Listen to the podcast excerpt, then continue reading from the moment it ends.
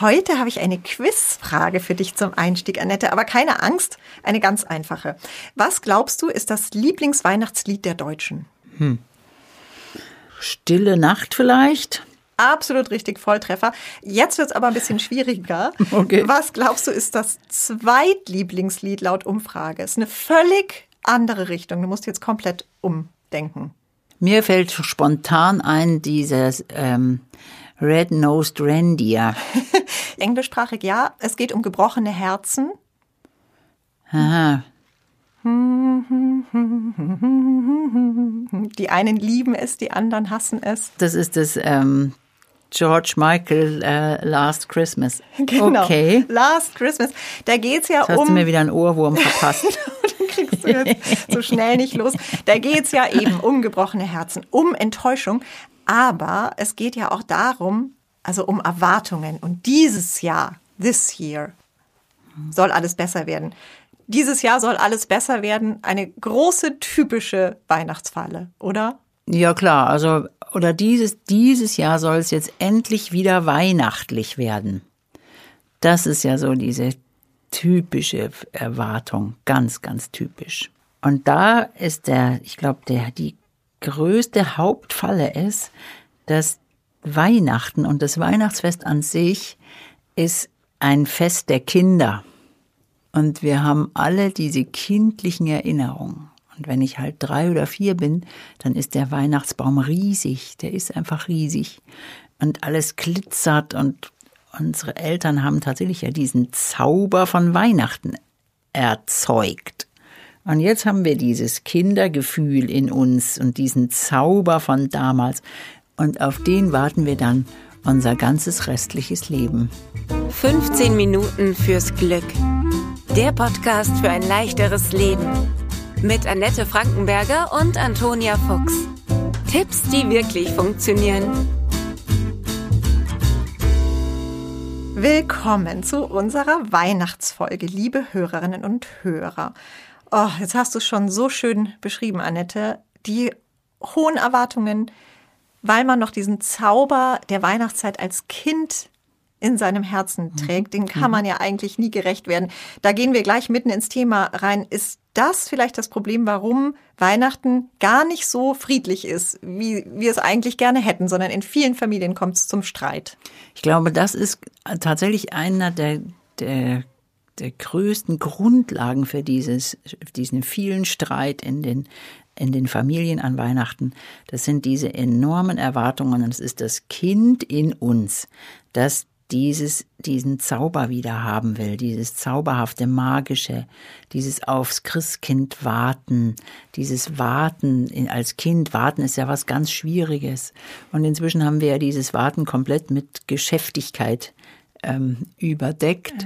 Aber wir kommen ja auch, weil wir erwachsen sind, ja nicht mehr in dieses Gefühl, mhm. so ohne weiteres. Und dann denken wir oder erwarten, dass die anderen das gefälligst machen sollen für uns. Und das ist ja auch wieder kindlich. Ah. Ja, weil das Kind hat es ja genauso erfahren, mhm. dass Mama und Papa oder Oma und Opa oder die ganze Familie ja diesen Zauber hat. Hm, verstehe. Erstehen also, lassen.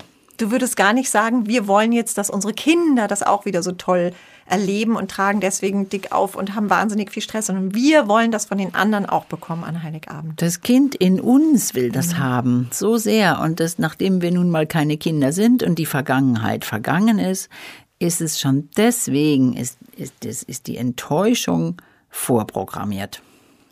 Puh, das klingt einleuchtend. Jetzt wird mir auch einiges klar, wieso das bei vielen wieder und wieder so kommt oder warum man auch selber wieder und wieder gestresst ist an Heiligabend.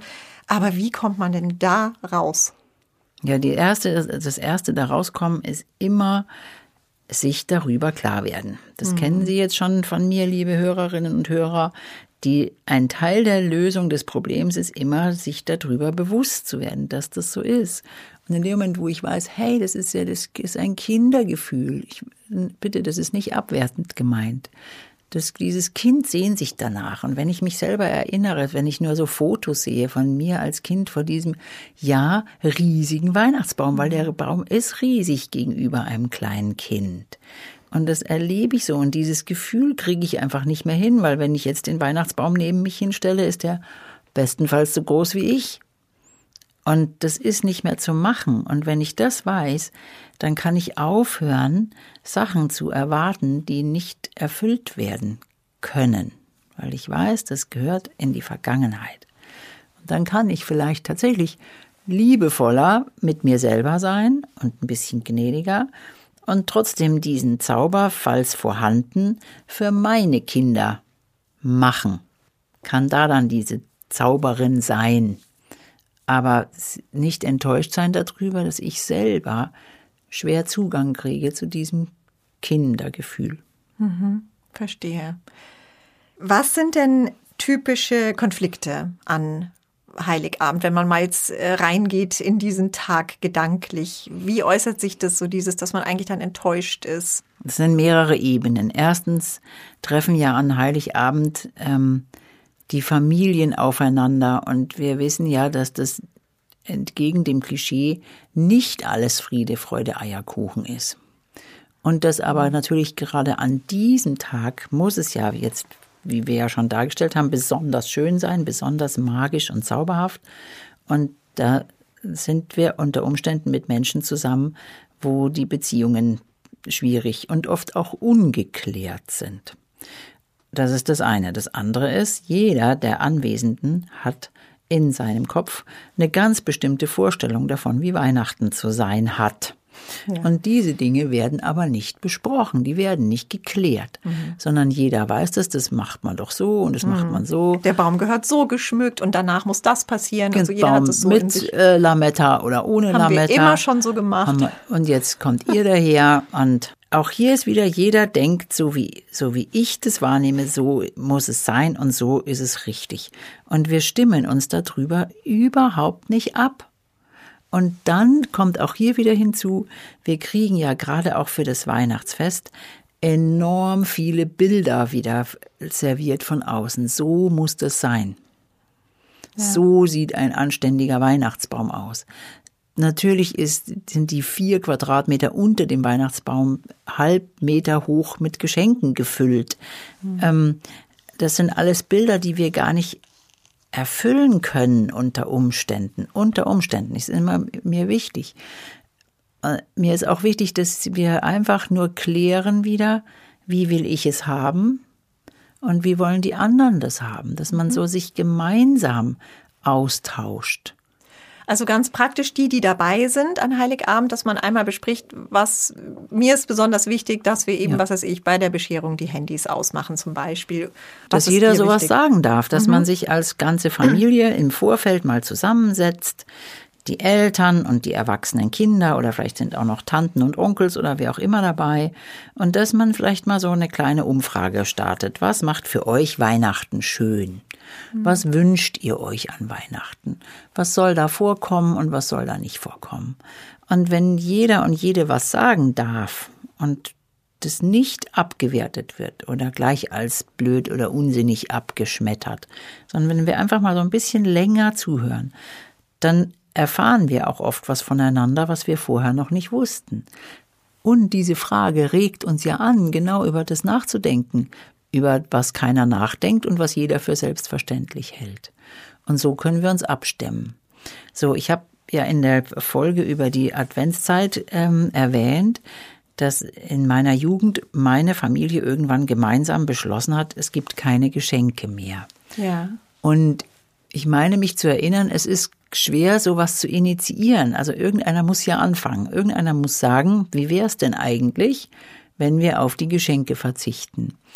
Und der oder diejenige, der das einwirft, läuft ja Gefahr, von den anderen ähm, zerrissen zu werden. Niedergemacht. Wie kannst du? Spinnst du? Was fällt dir ein? keine Lust, dich darum genau. zu kümmern. Ja, und da muss ich ja, ich muss ja mich öffnen. Ich muss ja. in eine Art Verletzlichkeit gehen. Ich Stimmt. muss sagen, hey, darf ich euch mal einen Vorschlag machen? Und wenn das in der Familie gelingt, dass solche Vorschläge gehört werden dürfen, auch wenn sie nicht alle umgesetzt werden, dann entsteht dadurch schon eine schöne Stimmung, weil wir einander zugehört haben. Und dadurch entsteht unter Umständen auch was unerwartet Neues, nämlich dass es zum Beispiel, dass eine Familie sich entschließt, es gibt keine Geschenke mehr. Mhm. Wir machen uns stattdessen ein schönes Essen und jeder trägt dazu was bei. Und ihr habt es auf Anhieb als Entlastung äh, empfunden oder war das schon so, oh, ist auch schade? Wie wurde das noch besprochen? Wir haben es äh, äh, also auf Anhieb als Entlastung empfunden. Mhm. Ja, das finde ich toll, weil tatsächlich dieses Traditionen zu hinterfragen, gerade an Weihnachten, finde ich auch extrem schwierig. Ich erinnere mich, wie vor zwei Jahren meine Patentante zu mir gesagt hat, wenn dich das so stresst, dann schmück doch den Weihnachtsbaum nicht erst am 24. Dezember. Und ich habe gesagt, nein, das geht nicht. Wir haben, ich habe das immer so, auch mit meinen Schwestern mhm. früher, wir haben das immer zusammen und dabei die und die Musik gehört und es gehört so. Und sie hat mich überzeugt und ich hatte deinen Satz immer im Kopf. Es darf auch leicht gehen.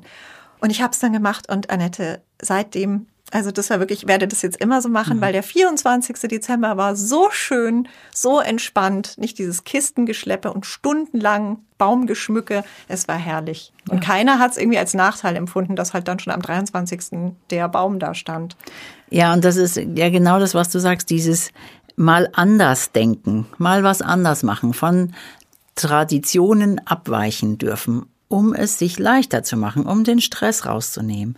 Ich finde eine enorm wichtige Frage, wenn ich auf nichts und niemand Rücksicht nehmen müsste. Wie würde ich dann Weihnachten feiern? Hast du das in der Praxis auch, diese Frage? Ja. Ja, und was, was kommt dann? Ja, da kommt dann meistens eine ganz super abgespeckte Version, die sich dann aber wiederum keiner traut anzubringen. Hm. Und ich finde aber wichtig, dass das mal überlegt und vielleicht sogar mal ausgesprochen werden darf. Dass wir ehrlich sind miteinander. Ehrlich mit sich selbst und dann mit dem Partner und dann mit der ganzen Familie. Und dass ich dann mal gucke, was kommt denn da, wenn ich auf nichts und niemand Rücksicht nehmen müsste. Hm. Es werden ja immer wieder so Sehnsüchte, wir verreisen, wir fahren irgendwie ans andere Ende der Welt und sind an Weihnachten gar nicht da, um uns diesem ganzen Trubel zu entziehen. Und diese Sehnsucht wird immer formuliert, aber nie umgesetzt. Es ist tatsächlich ein stressiger Tag meistens. Also man mhm. hat einfach viel vorzubereiten, wenn man auch noch der Gastgeber ist. Mhm. Natürlich wäre es jetzt aber wahrscheinlich ein schwieriger Tipp zu sagen, man feiert mal mit weniger Leuten, man lädt mal einfach niemanden ein. Das ist ja oft dann wahrscheinlich doch ein Schritt zu weit oder was würdest du dazu sagen? Das ist vielleicht auch manchmal genau der genau richtige Schritt. Also das ist das, was ich oft erlebe, wenn die eigenen Kinder erwachsen werden, dann ist es und selber Kinder haben, dann ist es für die oft ganz schwer, den ihren Eltern zu sagen, wir wollen Weihnachten alleine feiern. Und dabei ist es aber oft eine ganz große Sehnsucht. Und ich finde, solche Sachen dürfen auch angesprochen werden. Und es kann dann sein, dass das dann für die Omas und Opas vielleicht schmerzlich ist. Aber es kann auch sein, dass die sagen, okay, das passt mir gut. Dann machen wir es uns irgendwie anders schön und wir sehen uns wann anders.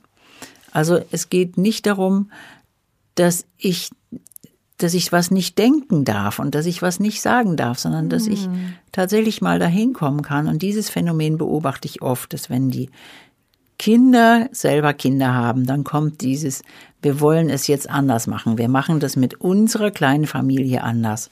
Und da finde ich, da braucht es die Erlaubnis, die man sich erstmal selber gibt und dann auch hm. dieses Unerhörte, in Anführungszeichen, vielleicht mal sagen zu dürfen und sich das auch wünschen zu dürfen keine Denkverbote.